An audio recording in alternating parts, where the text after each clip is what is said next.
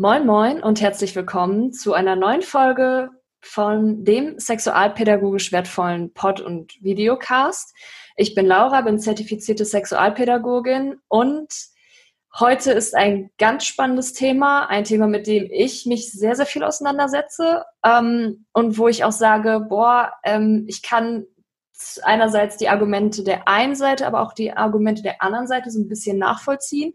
Bin mir noch nicht so ganz sicher, wo positioniere ich mich und was steckt auch genau dahinter. Und deshalb wollte ich mir mal eine Expertin ähm, zu Rate ziehen und habe Elisa gefragt. Elisa ist ja auch Sprachwissenschaftlerin. Vielleicht kennen Sie einige noch aus der Folge How to Flirt.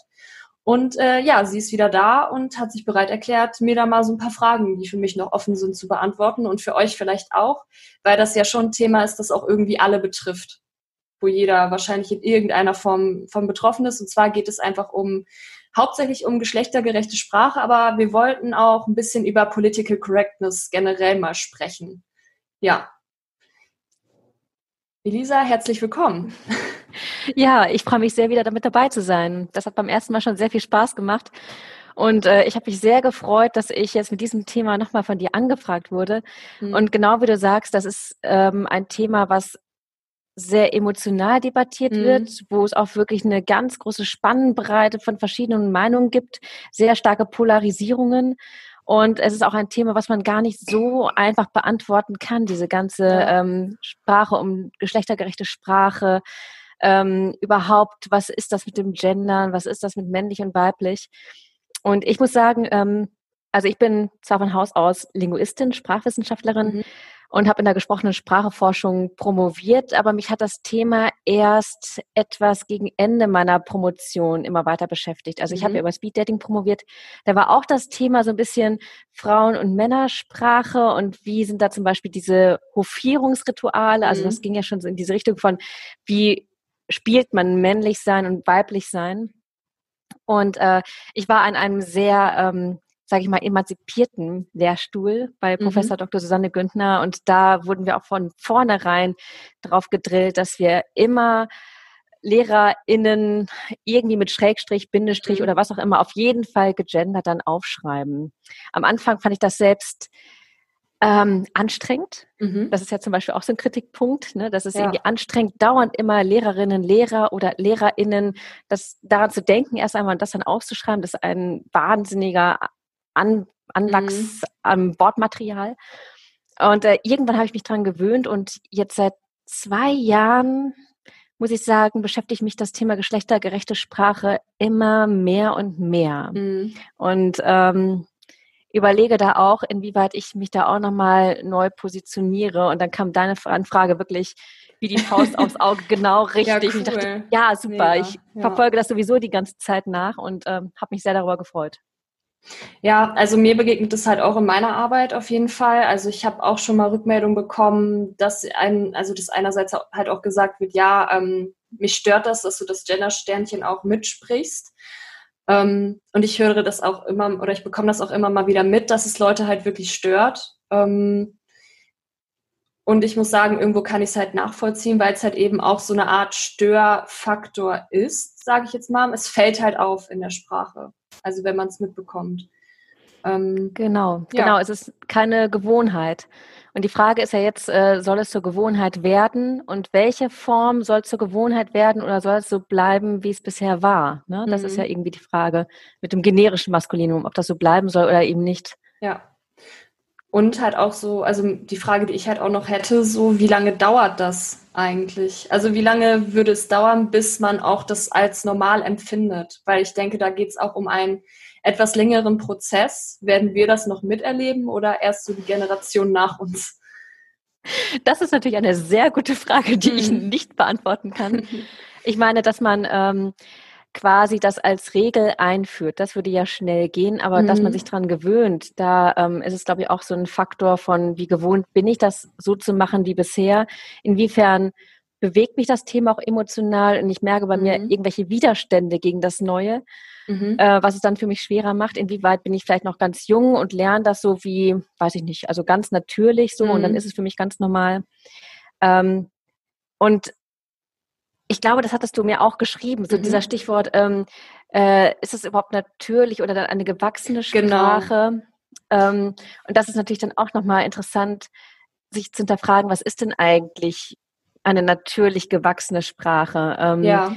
Es gibt ja immer wieder Änderungen, also sei es mit Martin Luther zum Beispiel, mhm. wo auf einmal das Deutsche revolutioniert wurde oder auch mit der Rechtschreibereform. Das hört man jetzt zwar nicht im Gesprochenen, aber dennoch, das war eine, eine neue Regelung, die sehr schnell umgesetzt wurde.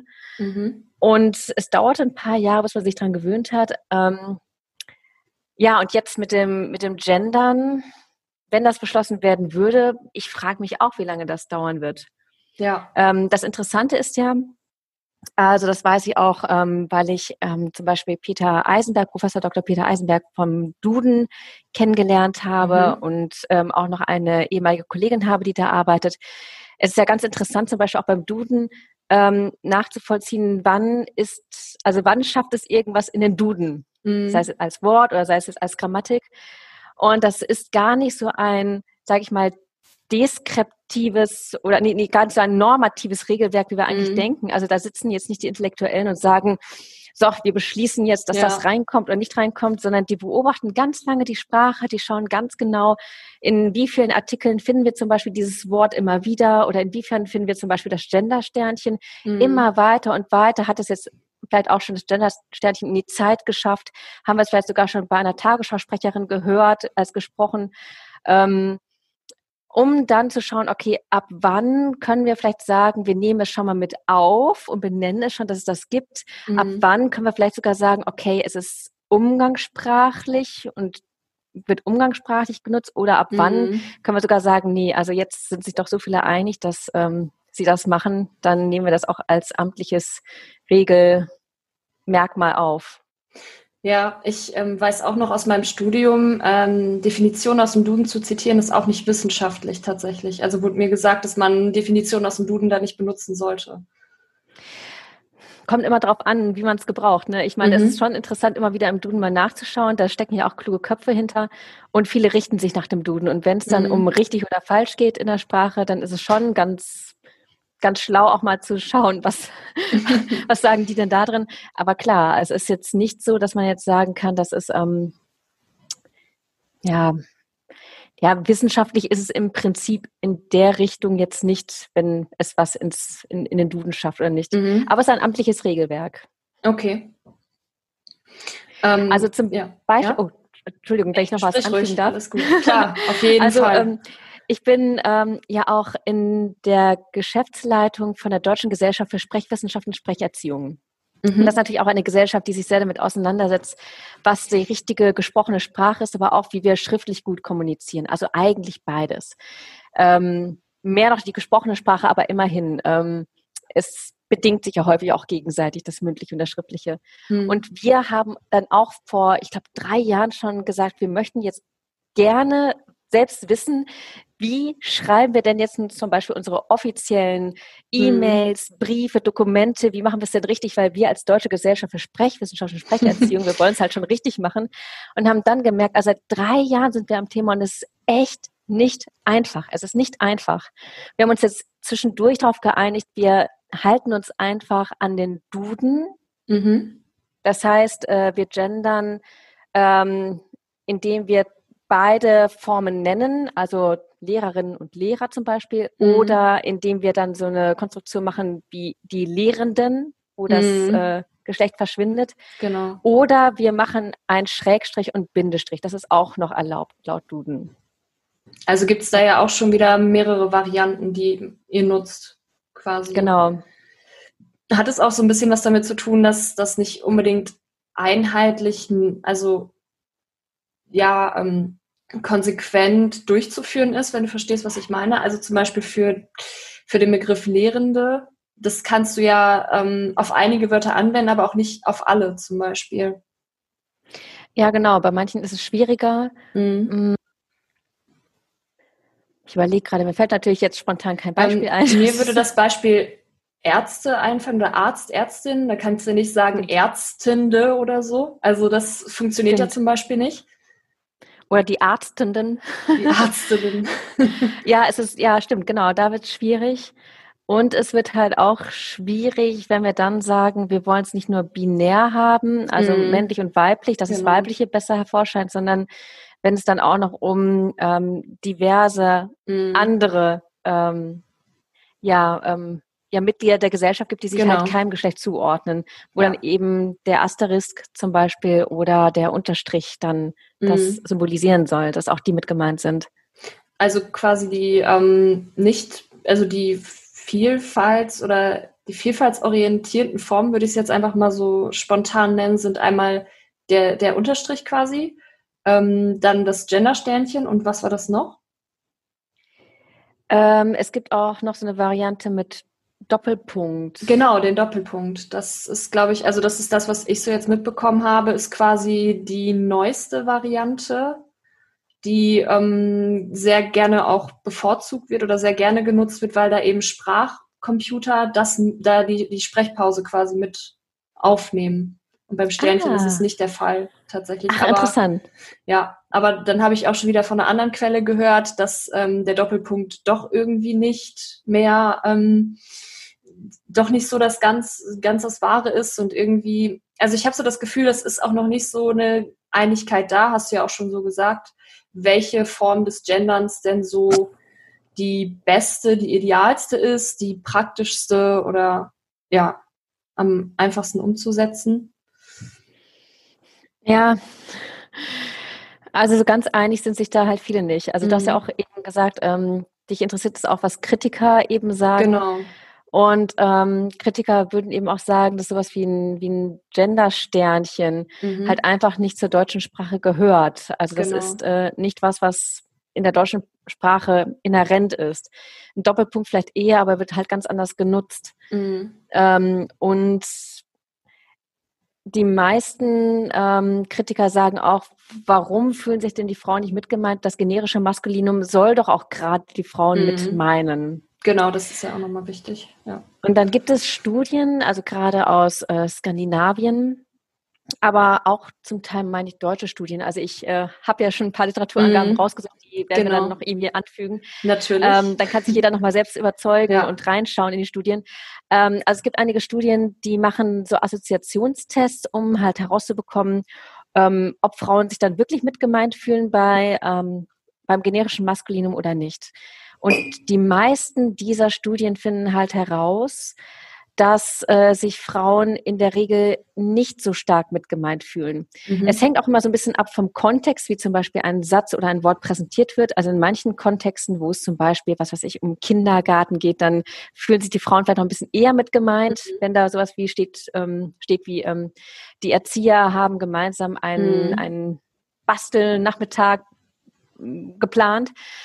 Äh, und in anderen Kontexten, wie zum Beispiel ähm, Geschäft, die Geschäftsführer treffen sich zum Meeting, fühlen sie sich plötzlich weniger mit gemeint. Also mhm. weil das immer noch so ein, ein Raum ist, wo Frauen noch nicht so die Domäne haben. Ähm, insgesamt aber kann man feststellen anhand dieser Studien, dass Frauen sich nicht automatisch mit gemeint fühlen, weil immer dann doch noch ähm, das Bild entsteht, sobald wir ER als Endung hören, dass es eher die Männer sind. Mhm. Kritiker sagen wiederum, äh, dass diese Tests ein bisschen zu tendenziös sind, also mhm. die Assoziationen werden zu leicht vorgegeben. Dann ist es ganz klar, dass sowas rauskommt. Ähm, Vielleicht müsste man noch mal mehr Tests machen. Ich muss aber sagen, die Tests, die ich bisher gelesen habe, die würden mich persönlich schon überzeugen, dass Frauen mhm. sich nicht unbedingt immer mitgemeint fühlen und dass man schon wenn wir ganz deutlich äh, machen, es gibt Geschäftsführerinnen und Geschäftsführer oder GeschäftsführerInnen, mhm. dass Frauen ähm, dann oder auch zum Beispiel Kinder. Es gibt so eine schöne äh, Doku über mhm. Kinder, die sich, äh, die gefragt werden, wer irgendwie wann mitgemeint ist, dass sie dann tatsächlich Frauen eher mitdenken, als wenn sie einfach nur Geschäftsführer oder Polizisten hören und dann mhm. nicht die weiblichen Polizistinnen, die weiblichen Polizistinnen doppelt gemoppelt, mhm. also die Polizistinnen. ja.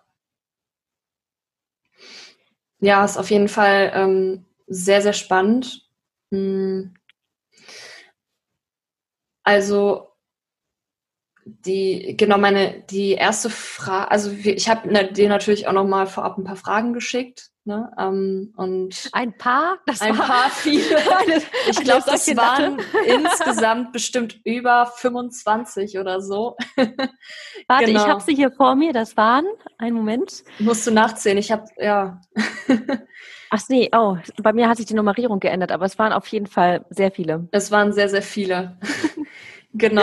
Ähm, Genau, also du hattest ja auch schon drüber gesprochen jetzt, du hattest schon angesprochen, ähm, du, man die Sprache beziehungsweise das generische Maskulinum drückt nicht unbedingt immer aus, dass äh, Frauen oder diverse Personen sich mitgemeint fühlen. Also dass man davon nicht unbedingt ausgehen kann. Ähm, ist das quasi der Hintergrund, warum man sich mit geschlechtergerechter Sprache auseinandersetzt? Oder gibt es da, kannst du da nochmal näher drauf eingehen?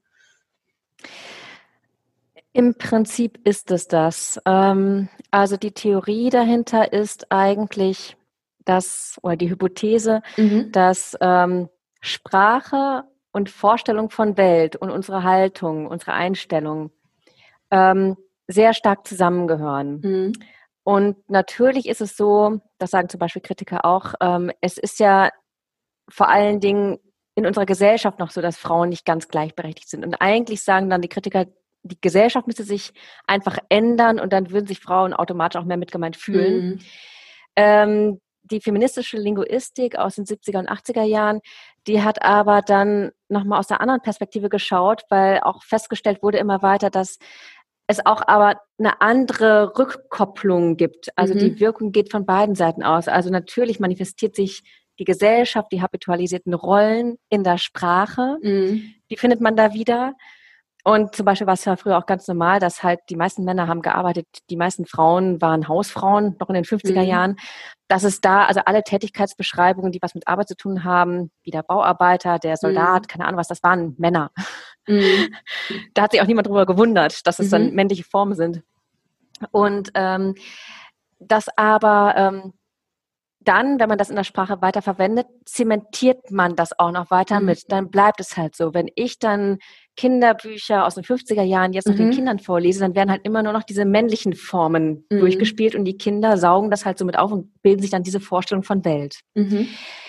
Und wenn wir aber jetzt zum Beispiel dran gehen und allein und, und die Sprache ändern, ist das natürlich so, dass wir nicht sofort auf die Gesellschaft einwirken können, aber wir können dazu beitragen, dass sich das schon wieder etwas anders in unseren Vorstellungen verankert, können aufmerksam machen, es gibt ja auch wirklich die Geschäftsführerinnen und mm. können sie sichtbarer machen.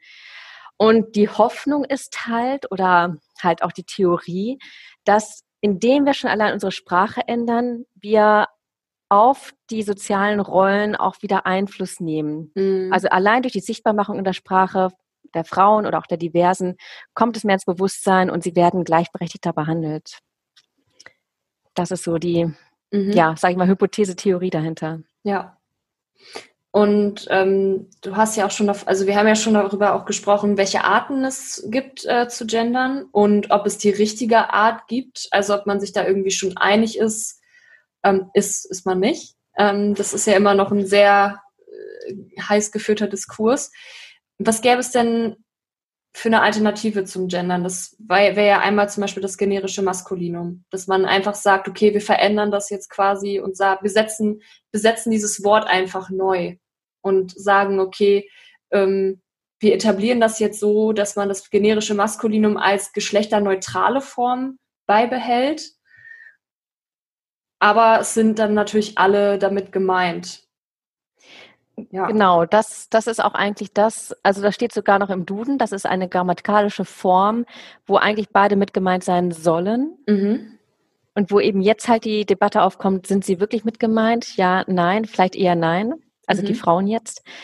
Ähm, Alternativen zu dem generischen Maskulinum sind eben diese Genderschreibweisen und mhm. Alternativen zu diesen Genderschreibweisen wäre jetzt zum Beispiel auch nochmal ganz krass noch eine andere Richtung, einfach zu sagen, wir haben ein generisches Femininum. Mhm. Und damit sind dann einfach auch die Männer mit gemeint. Vielleicht mal the other way round und dann können wir mal schauen, ob die Männer sich mit gemeint fühlen.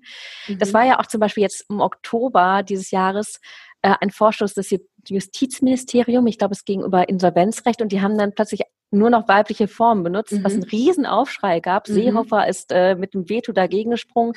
Die mussten es dann, okay. um es irgendwie durchzubringen, diesen Gesetzesentwurf so schnell ändern. Die konnten die Debatte nicht mehr abwarten, dass sie dann einfach dann doch wieder ein generisches Maskulinum reingesetzt haben. Mhm. Aber das Ganze hat natürlich nochmal zu einer guten Diskussion geführt. Ähm, ich habe da eben auch noch Artikel entdeckt von Luise Pusch, mhm. auch eine Verfechterin der feministischen Linguistik, eine äh, ganz mhm. große Koryphäe. Ähm, genau, die hat sich dazu nochmal geäußert. Und es ist natürlich, sage ich mal, mh, mm, genauso schlimm oder genauso gut wie das generische Maskulinum, nur leider eben auch noch nicht kodifiziert. Ähm, mhm. Es wird nicht grammatikalisch angesehen und die meisten sagen, nee, also da werden noch dann ganz klar die Frauen angesprochen. Da kann ich mich als Mann nicht mit gemeint fühlen. Mhm. Wo ich immer ein bisschen schmunzeln muss, dass ja.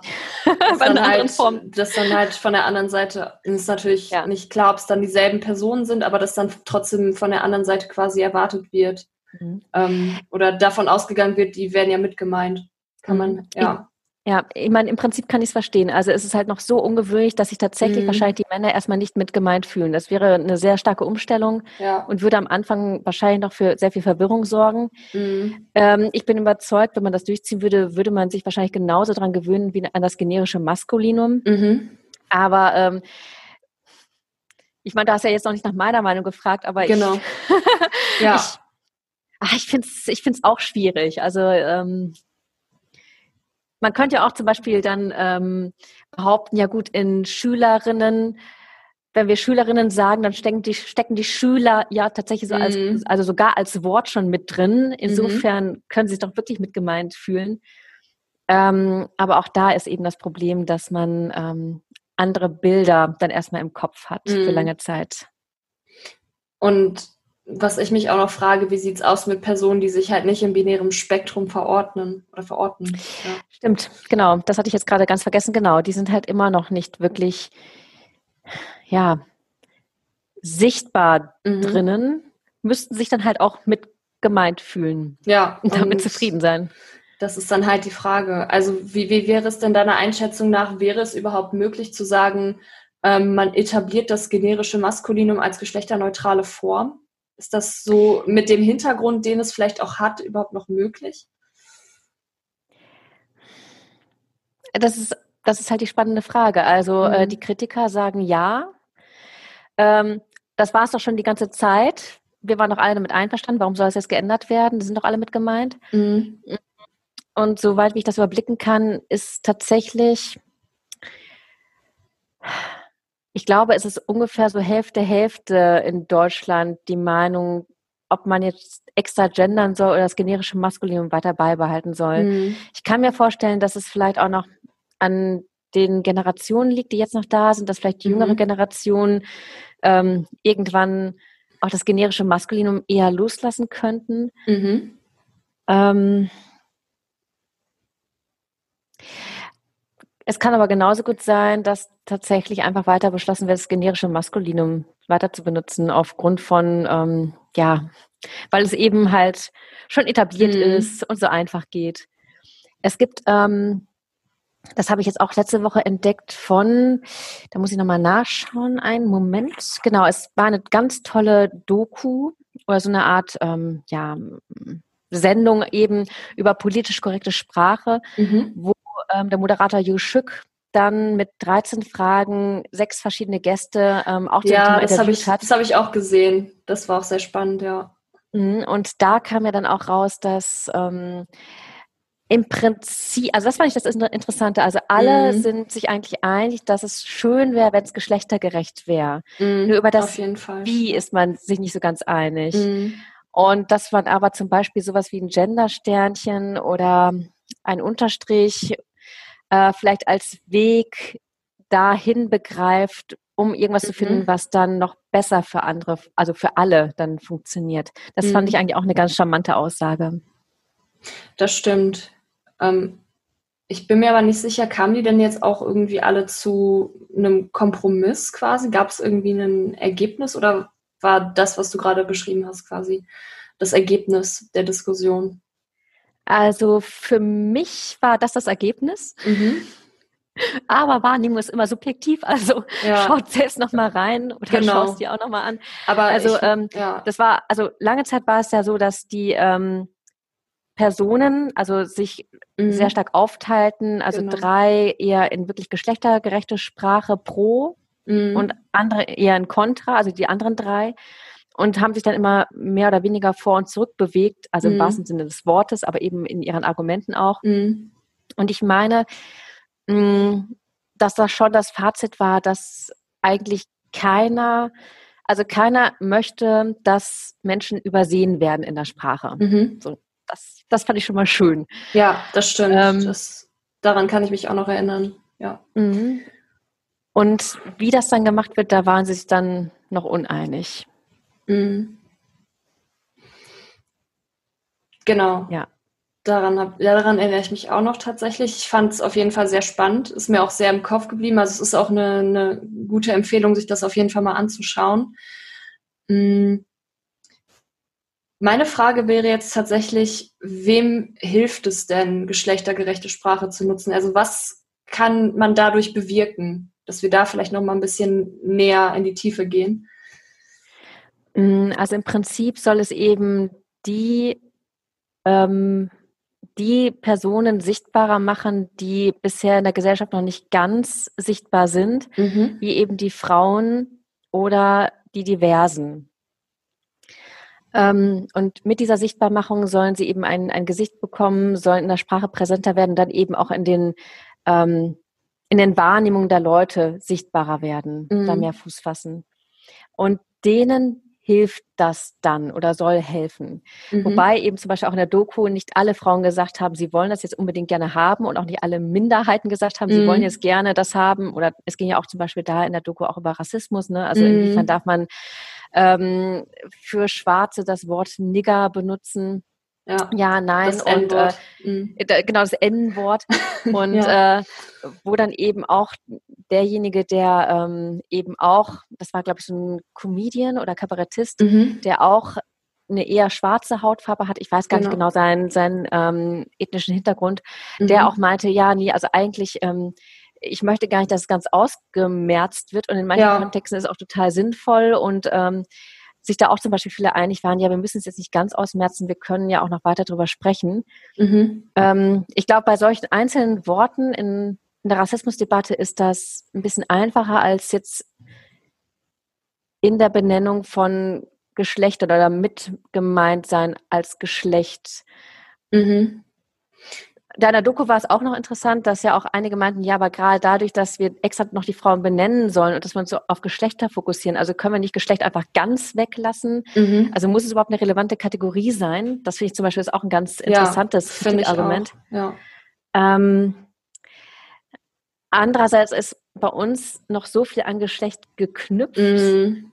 Also ja. wenn ich mir jetzt einfach nur vorstelle, ähm, dass man als Frau ähm, immer noch so angesehen wird, so ne, irgendwie so um die 30, dass man, äh, wenn man eingestellt wird, sich der Arbeitgeber dann überlegt, ach, wenn ich die jetzt einstelle, die wird auch sofort schwanger und dann ist sie jetzt erstmal irgendwie für zehn Jahre in Elternzeit, dann kommen dann irgendwie noch drei andere und dann, dann wird die nie mehr arbeiten. Mhm. Und dies, das, das, das Bild, das herrscht irgendwie noch vor, so ein ganz altes Rollenbild.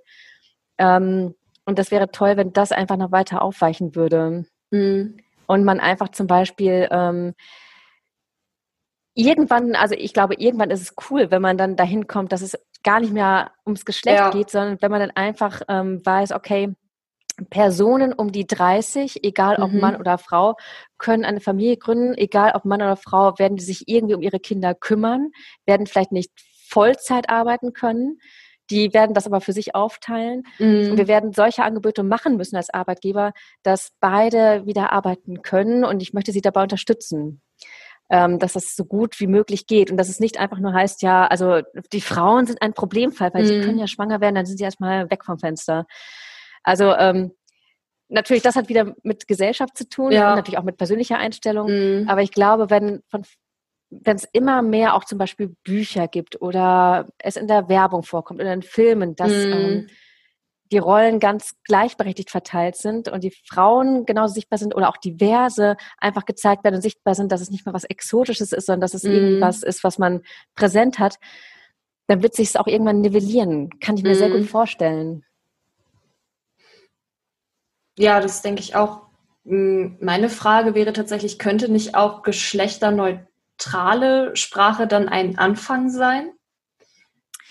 Ja, Ganz einfache Antwort, ja. ja, ja. Also äh, ja. geschlechterneutral wäre ja zum Beispiel sowas wie die Lehrenden, genau. wo das Geschlecht gar nicht mehr richtig vorkommt. Ja, ja. Aber, so. aber bei geschlechterneutraler Sprache ist es ja so ein bisschen schwierig, oder? Also, dass man sagt, okay, wie kann man das einführen? Wie, welche Form ist da irgendwie möglich? Wie geht das? Oder? Ja, genau. Also man kann halt, ähm, also wie bei Lehrerinnen und Lehrer, dann diese Konstruktion Lehrenden mhm. bilden oder die Arbeitenden, die mhm. Studierenden. Manchmal klingt es ein bisschen mm, gewohnter für unsere Ohren. Also zum Beispiel mhm. für mich mhm. sind Studierende mittlerweile ganz gewohnt. Ja. Die Arbeitenden klingt irgendwie mhm. gerade ungewohnt für mich. Ähm, und das ist, glaube ich, auch wieder so ein kleines Problem, das dann zu etablieren, wenn es irgendwie ein bisschen zu ähm, ja, fremd für einen klingt, mhm. weil man auf Biegen und Brechen das geschlechterneutral da sagen möchte. Ja. Oder man überlegt sich irgendeine Form, aber es wäre dann ein ganz starker Eingriff in die Morphologie, halt die morphologischen mhm. Endungen ganz wegzulassen, die äh, Genos markieren, sobald es sich um Sachen dreht, wo ähm, man eben die Geschlechter beide mitmeint. Mhm. Das wäre aber wahrscheinlich, also ich bin gespannt. Also mir fällt da jetzt nicht unbedingt so die, ja. der Königs, den ja. Königsweg ein. Mhm. Die, die, mir fällt kein Königsweg ein. Mhm. Ähm, das ist immer ein starker Eingriff in die Sprache und doch mit ein bisschen Gehirnschmalz verbunden, das dann mhm. umzusetzen. Hm, was mir jetzt so auffällt, es gibt ja quasi so diese zwei Kernfragen. Einmal geschlechtergerechte Sprache ja oder nein? Und dann natürlich die zweite Frage, geschlechtergerechte Sprache, wie? Ich denke mal, bei ja oder nein ist die Tendenz, glaube ich, eher, dass man sagt, ja, schon. Ähm, aber das Wie ist, glaube ich, nochmal sehr unklar. Oder was, wie würdest du das einschätzen? Oder kennst du auch Personen, die einfach sagen, ähm, warum setzen wir uns überhaupt damit auseinander? Und was sind das so für Kritikpunkte? Ähm, doch, ich kenne solche Personen, mhm. die äh, sagen, mein Gott, warum müssen wir jetzt eigentlich die Debatte führen? Wir haben doch alles da in der deutschen Sprache und alles mhm. andere, was wir da mit der Sprache machen, jetzt geschlechtergerecht, das ist eigentlich eine Vergewaltigung unserer schönen, schönen mhm. deutschen Sprache. Ähm, ähm, also ich habe auch so einen Artikel von Eisenberg, ich glaube, den habe ich dir damals nicht mitgeschickt, den kann ich aber noch hinzufügen, mhm. ähm, der eben auch beim Duden mitwirkt oder mhm. mitgewirkt hat. Ähm, und der würde jetzt zum Beispiel, nehme ich mal an, mhm. ansonsten kann er sich mal melden, wenn ich ihn falsch jetzt einschätze, ja. äh, der würde wahrscheinlich sagen, äh, wir brauchen doch gar keine geschlechtergerechte Sprache, also beziehungsweise es ist schon geschlechtergerecht genug. Mhm. Es ist eine gewachsene, schöne deutsche Sprache, jeder versteht sie, das ist alles okay. Ja. Ähm, ich kann mir eher vorstellen, dass äh, die Menschen sagen, also auf jeden Fall ja zu mehr Gleichberechtigung in der Gesellschaft. Mhm. Das wäre schön. Bei der geschlechtergerechten Sprache bin ich mir gar nicht so sicher. Also da habe ich auch, ich kenne auf jeden Fall einige Kritiker, die sagen, nee, also mhm. hört mir damit auf. Und bei dem Wie hört es dann irgendwie auch dann vollkommen auf, dass mhm. man sich irgendwie einig ist. Ja. Da ähm, merke ich doch sehr große Verwirrung und auch ich selbst weiß in ähm, also ich merke, ich mache es in jedem Kontext dann wieder unterschiedlich, mhm. je nachdem, wen ich da gerade so anspreche oder in welchem Kontext ich mich bewege. Weil ähm, zum Beispiel auch so ein Gender-Sternchen ist ja auch eine, eine, eine Positionierung mhm. und teilweise sogar eine etwas politische Aussage. Das kam ja eher so von links-grün. Ja. Und ähm, also, und wenn ich das benutze, dann bin ich mit denen halt einverstanden. Also es hat also es ist, ähm, so eine so eine politische Dimension hat es quasi auch, dass du durch deine Sprache ausdrückst, also deine politische Einstellung auch indirekt ausdrückst, oder? Genau, genau. Mhm. Ähm, und hattest du das auch schon mal, oder ich weiß nicht, irgendwie ist bei mir so ein bisschen der Eindruck entstanden, dass Personen sich dadurch auch manchmal angegriffen fühlen, beziehungsweise oh ja. dann die das, die, die das Gefühl haben oder das so interpretieren, dass du die versuchst quasi ähm, denen zu sagen, okay, wie ihr gerade ähm, eure Sprache ausdrückt. Damit bin ich absolut nicht einverstanden. Bitte sprecht genauso wie ich. Ja, absolut, absolut. Also ähm, es gibt einmal den Vorwurf, dass man dann sowieso, also sofort in die Ecke von irgendwie mhm. äh, äh, ja, neo-emanzipatorischen Feministinnen gehört. Mhm aber dann eben als Schimpfwort gebraucht. Oder ähm, ja. ich habe es tatsächlich auch erlebt in äh, meiner Position als Geschäftsstellenleitung. Ähm, ich habe E-Mails verfasst mit einem mhm. Gender-Sternchen und es kam prompt E-Mails zurück, wo mit Austritt gedroht wurde, wenn dieser Mist nicht aufhört. Okay. Dann trete ich aus. ja, ja.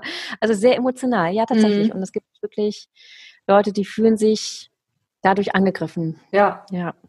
Also ja, ich persönlich möchte halt damit niemanden angreifen oder irgendwen damit bekehren oder irgendwas, sondern ich möchte einfach Personen, also ich persönlich jetzt, das ist meine ganz persönliche Sichtweise, ich möchte einfach dann, ich möchte halt einfach niemanden vergessen.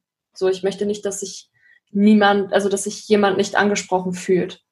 Das ist mir halt damit wichtig, einfach nur.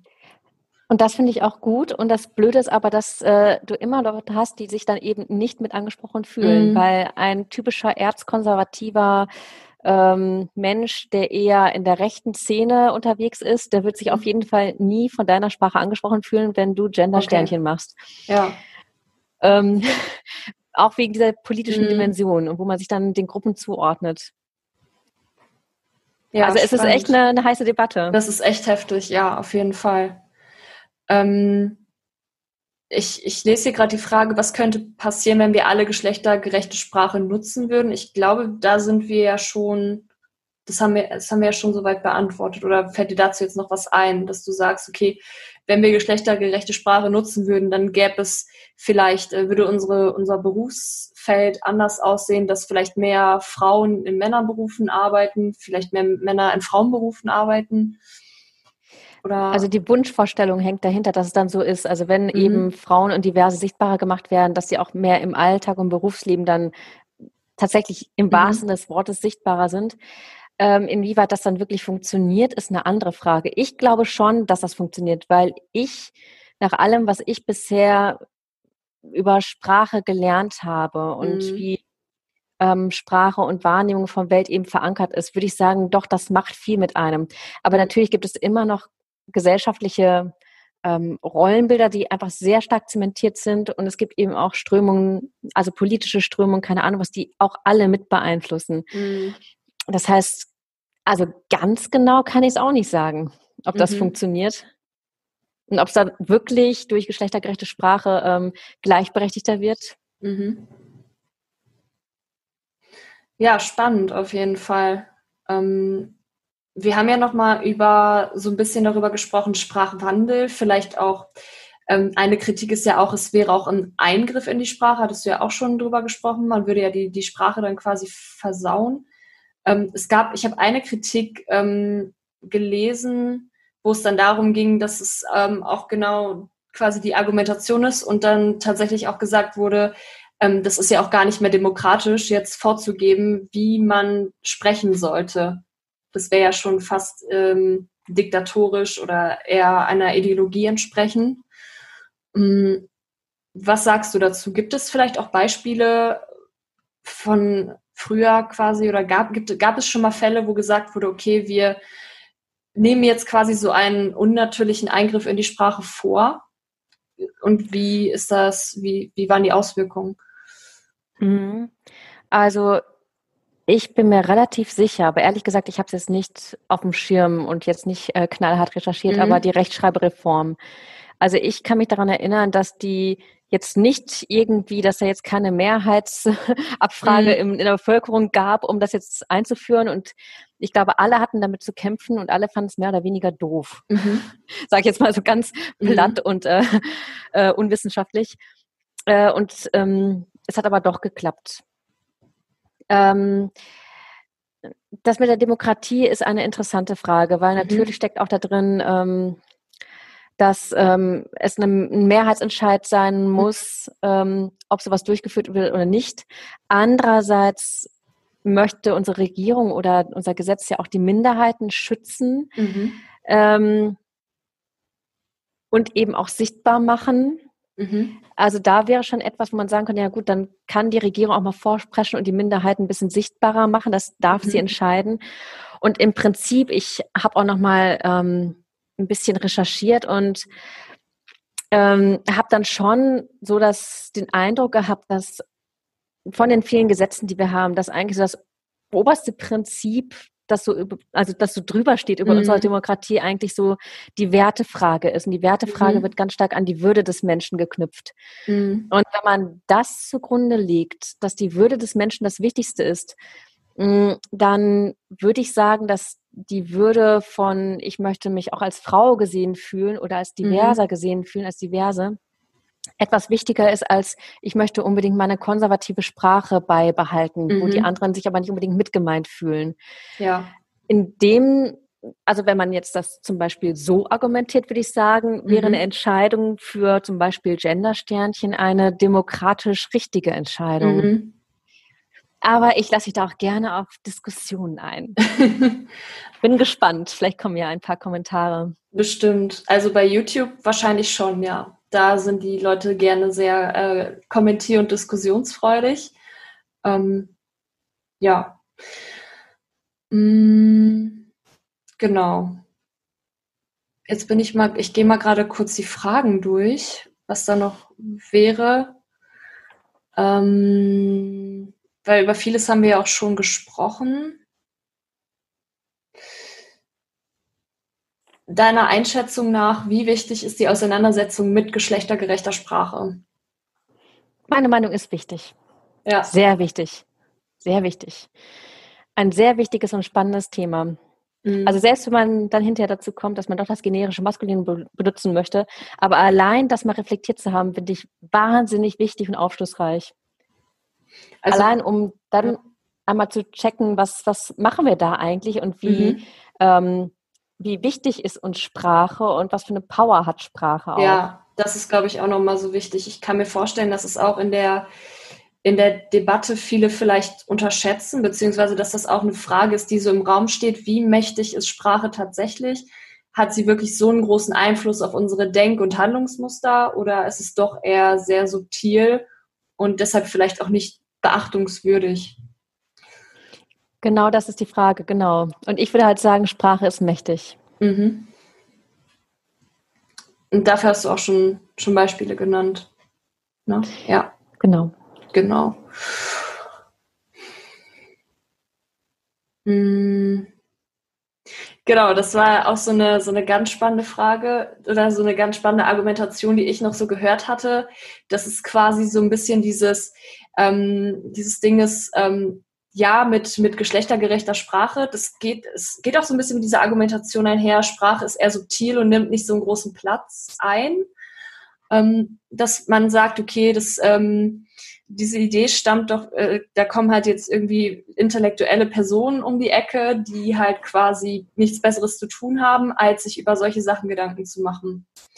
Das war auch noch so eine, so eine Argumentation, die ich äh, sehr interessant fand, weil es hat ja schon so ein Hintergrund, dass es ja schon ähm, von, dass es ja schon was damit auch zu tun hat, in welchen Kreisen du unterwegs bist, würde ich jetzt mal so ganz salopp formulieren. Ja, das ist richtig, das ist richtig. Und ähm, der Vorwurf, dass es halt ein, eine Sache ist, die jetzt eher Intellektuellen mhm. und ich, also es waren eher die Feministinnen aus den mhm. 70er bis 80er Jahren, dass die sich das eben ausgedacht haben, beziehungsweise die, denen, also denen ist zum ersten Mal das richtig aufgefallen, dass das, mhm.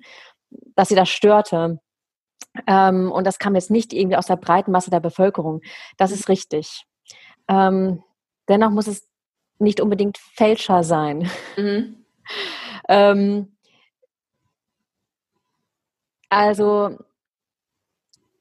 ich weiß nicht, inwieweit du auch Soziologie noch mitgehabt hast in deinem Studium. Ich Aber das ist ja auch so ein bisschen ja. Pädagogik, also du hast ja mhm. auch so mhm. Anteile und da auch, ähm, also da, also wenn man sich so in diese ganzen sozialen Studien mal so reinarbeitet, mhm. merkt man ja dann schon ziemlich stark, dass man plötzlich ein anderes Bewusstsein bekommt mhm. und plötzlich eher bemerkt, was man normalerweise ganz normal hingenommen hätte. Mhm. Also ich ähm, erinnere mich da immer ganz gerne an diese Studien von Garfinkel, mhm. ähm, und ähm, Sex, die haben, ähm, ich glaube, Garfinkel war es vor allen Dingen, der hat soziologische Brechungsexperimente durchgeführt, mhm. um halt zu zeigen, was wir so im Alltag als Regeln für ganz normal halten. Zum Beispiel, ähm, wenn du eine Person auf dem Bürgersteig überholst, mhm. dann darfst du nicht die ganze Zeit mit dem einfach gleich parallel laufen, mhm. sondern du musst ihn schnell überholen, weil sonst werden die tatsächlich unruhig, versuchen dann langsamer zu gehen, damit du endlich überholst, mhm. weil diese,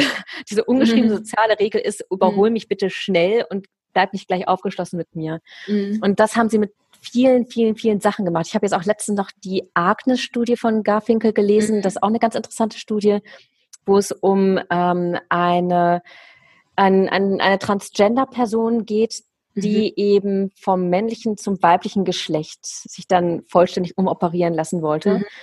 Und die unbedingt als Frau wirken wollte und mhm. als ganz, also wirklich als ganz normale Frau wahrgenommen werden wollte, hatte sie aber halt nicht so gelernt. Sie ist als Junge aufgewachsen. Für sie war es dann, ähm, also sie muss das alles ganz neu lernen, was für Frauen eben als normal vorausgesetzt wird, ja. wie man sich verhält. Mhm. Und das ist auch so eine spannende Studie, wo man halt merkt, ach krass, das ist mir gar nicht so bewusst, was ich als Frau so als normal voraussetze mhm. oder eben auch als Mann. Und ähm, es ist gar nicht so normal. Es sind irgendwie so konventionalisierte mhm. Regeln, die wir einfach nicht mehr hinterfragen. Und ähm,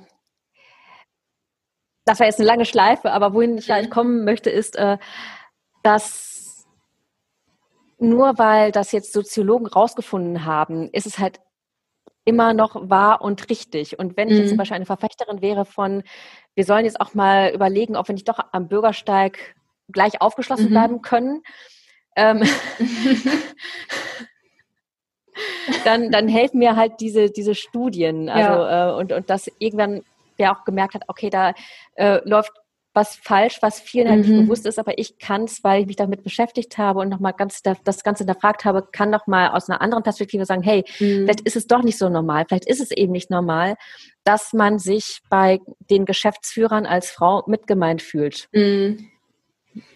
Und das wäre vielleicht nicht unbedingt ähm, jetzt den, den, den, weiß ich nicht, ich will jetzt niemanden, niemanden stigmatisieren, aber ich, ich kann mir gut vorstellen, dass viele das einfach lange nicht hinterfragt hätten, mhm. wenn es nicht die Feministinnen gegeben hätte, die gesagt haben, nee, also irgendwie ist das doch komisch. Also hm, so ganz mitgemeint fühle ich mich da aber nicht. Mhm.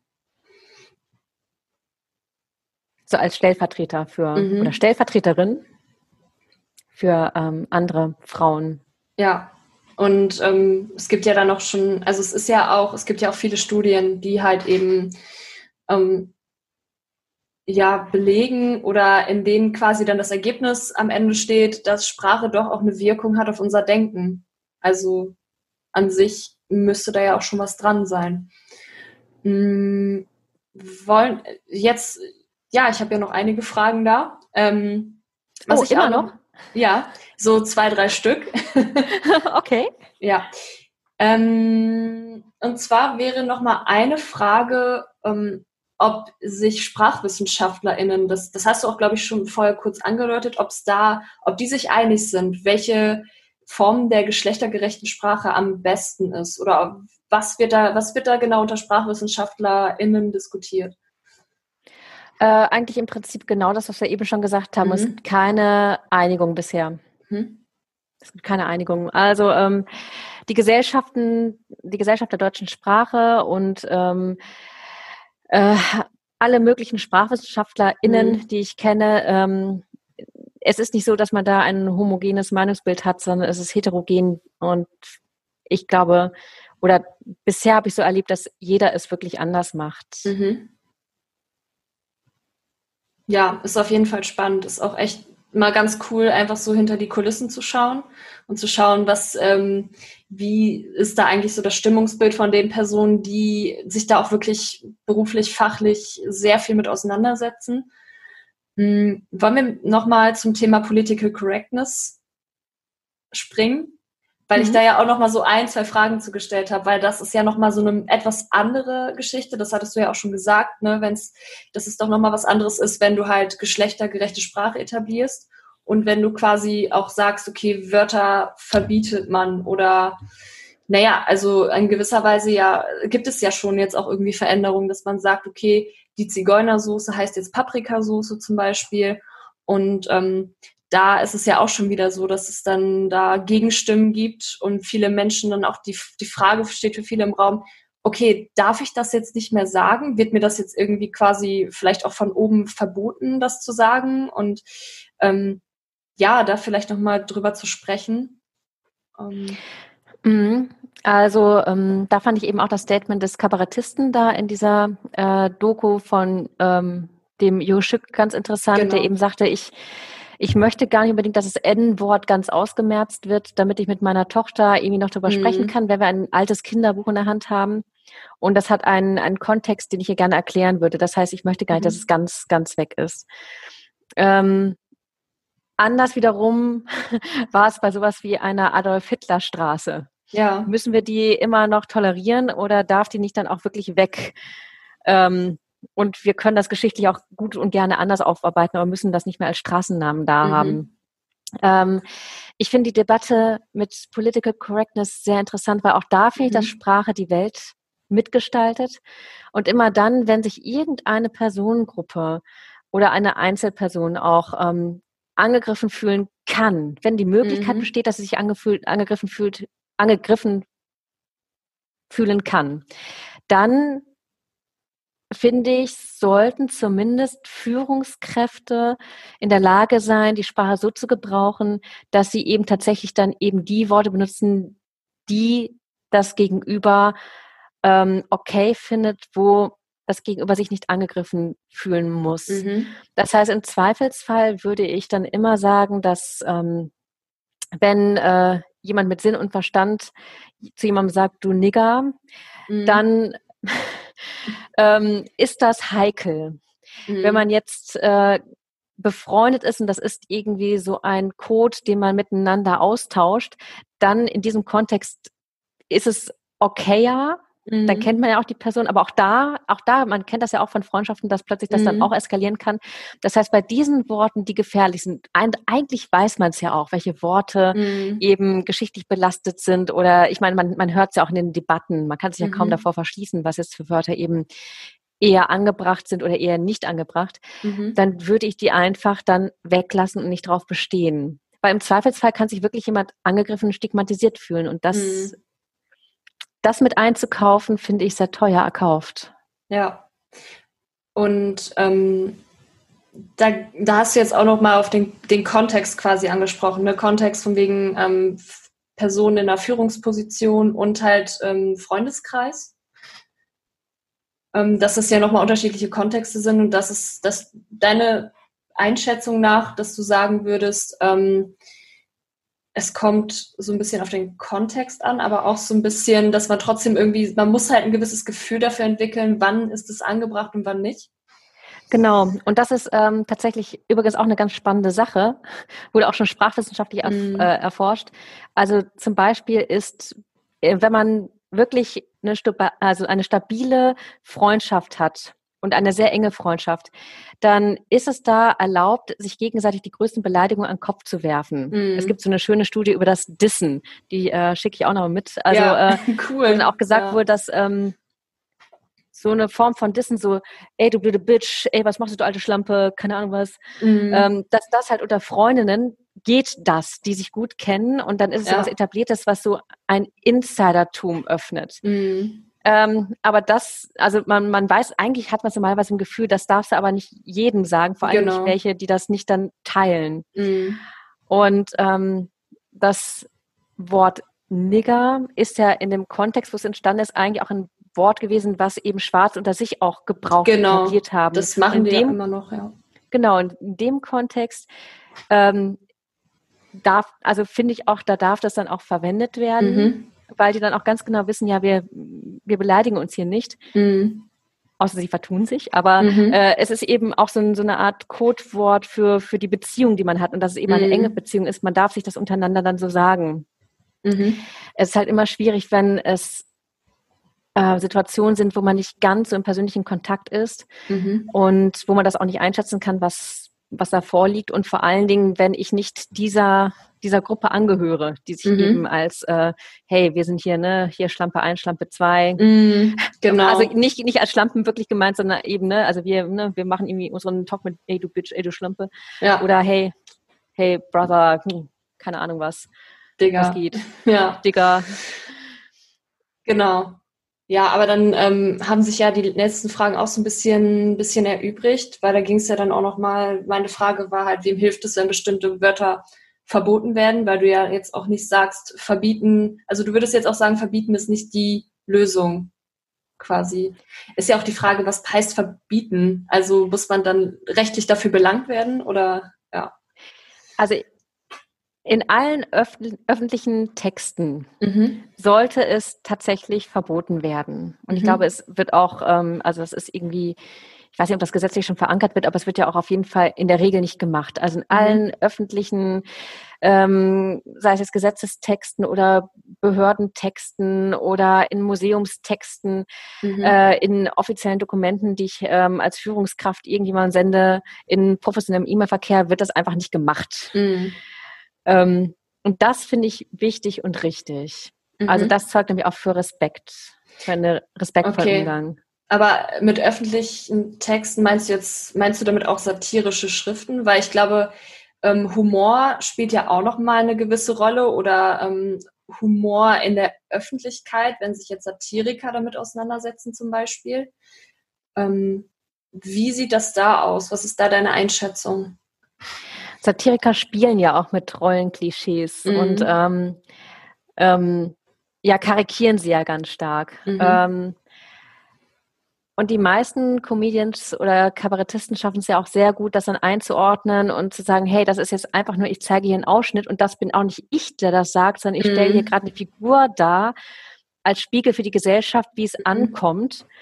Ähm, und wenn das dann auch richtig rüberkommt, mhm. dann finde ich das richtig gut, weil dann zeigt es noch mehr auf, wie wir uns eigentlich verhalten mhm. und was eigentlich los ist. Ähm, aber auch da gibt es ja immer wieder Beispiele, wo das vielleicht nicht ganz richtig verstanden worden ist. Mir fällt jetzt leider gerade ad hoc natürlich kein Beispiel ein. Mir fällt tatsächlich ein Beispiel ein, was ich vielleicht nochmal spannend fände, tatsächlich, da, dass wir darüber mhm. mal sprechen. Ähm, ich weiß ja nicht, ob du das mitbekommen hast mit Seda Sumunchu. Nee. Okay. Ähm, da ging es halt so ein bisschen darum, dass er einerseits eben auch genau dieses Thema ähm, angesprochen hat, von wegen ähm, Political Correctness und dürfen wir das nicht mehr also dürfen wir das nicht mehr benutzen? Und ähm, hat dann quasi eigentlich, ich weiß nicht, wie ich ich versuche es mal möglichst neutral auszudrücken. Er hat dann quasi einfach davon gesprochen, dass äh, solche Gedanken ja von ähm, feministischen Bloggerinnen kommen, die ungefickt sind und irgendwie, ähm, ich weiß nicht, also da gab es halt auch einen großen Aufschrei, muss man sagen. Also zumindest so in meiner Internetbubble, die dann gesagt haben, okay, das ist irgendwie ähm, keine Satire, weil es eben nicht dieses, dieses Punch-up, sondern eher Punch-down ist, quasi eine eher privilegiertere Person. Ähm, mhm. tritt quasi oder macht sich quasi über eine Person lustig, die halt weniger privilegiert sind, wenn wir jetzt quasi über Mann, Frau sprechen. Und ähm, dass es da so ein bisschen eher drum ging, mh, mm, eher einfach gar nicht mal so, also für einige war, war es halt Aneinanderreihung von Beleidigungen. Also es mhm, das ist genau richtig, was du sagst. Also mit diesem Punch-Down, das ist ein schöner Begriff dafür. Mhm. Ähm, da muss man tatsächlich total aufpassen. Genau, wenn man dann äh, zu stark nach unten tritt, mhm. ohne sich dann selbst nochmal ironisch auch auf die Schippe zu nehmen. Und ich frage mich jetzt auch gerade, also wie gesagt, ich ja, habe es jetzt leider nicht mitbekommen. Ähm, spricht er da wirklich für sich und aus seiner Perspektive oder war er in einer Rollenfigur von sich drin, wo er das dann geäußert hat? Es war im Rahmen eines Podcasts mit, oh, ich, ich hätte eigentlich das, ich hätte, ich hätte da nochmal besser recherchieren müssen, um das Beispiel vielleicht besser rüberzubringen. Ähm, mit Flo, Florian?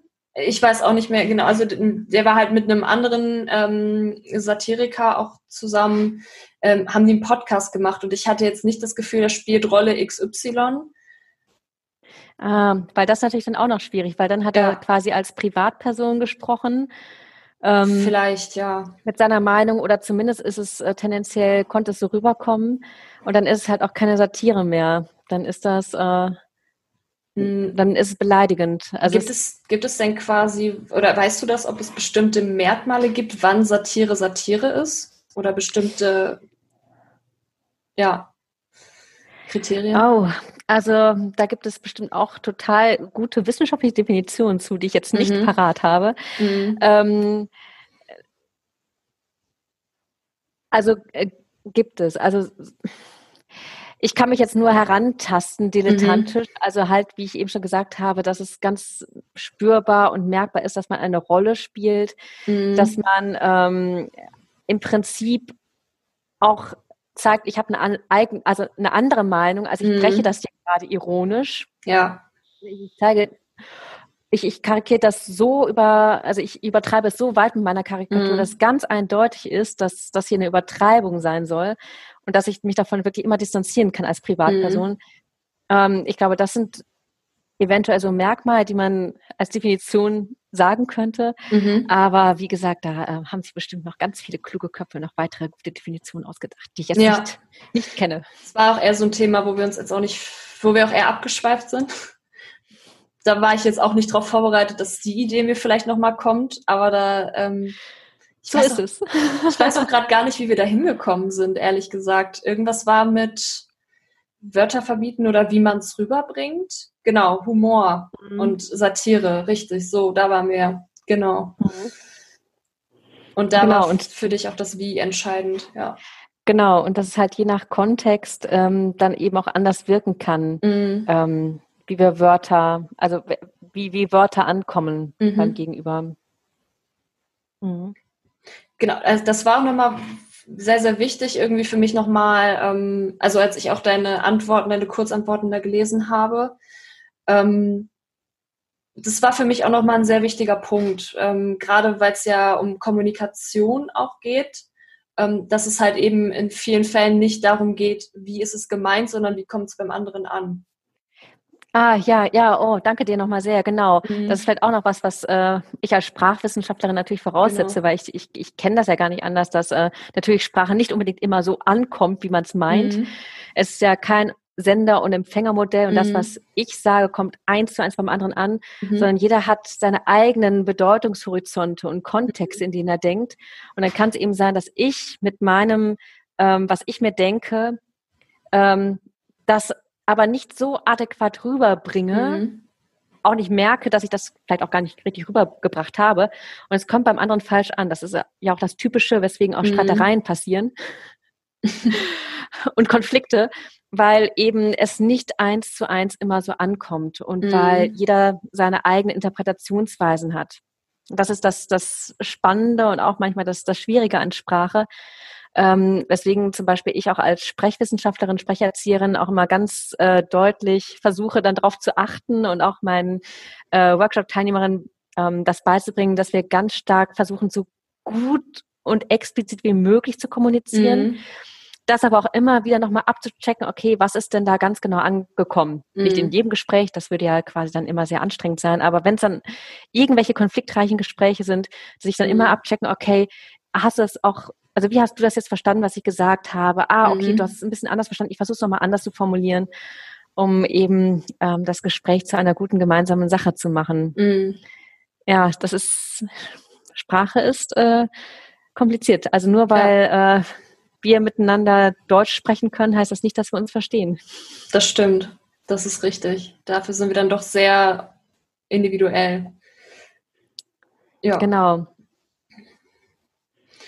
Ich glaube, damit wäre ich auf jeden Fall mit meinen Fragen durch. Gibt es sonst noch irgendwas, was du unseren ZuhörerInnen und Zuhörenden mitgeben möchtest? Hm, also mir fällt jetzt eigentlich nichts mehr ein, außer dass ich mich wirklich darauf freue, mhm. mit äh, ja, allen, die zugeschaut haben, zugehört haben, sei es auch nur in Ausschnitten, einfach in Diskussion zu kommen. Ich ja. bin totaler Fan von diesem Thema. Mhm. Ich ähm, bin auch einigermaßen offen, glaube ich. Mhm. Also ich würde mich total freuen über Austausch und ja, Rückmeldungen. Ich finde es auch spannend, auch gerne mal irgendwie zu erfahren, in welchem Kontext begegnet euch geschlechtergerechte Sprache oder Political Correctness. Ähm, was ist vielleicht auch eure Position? Gibt es vielleicht irgendeinen Punkt, den wir jetzt noch gar nicht erwähnt haben, den wir komplett vergessen haben?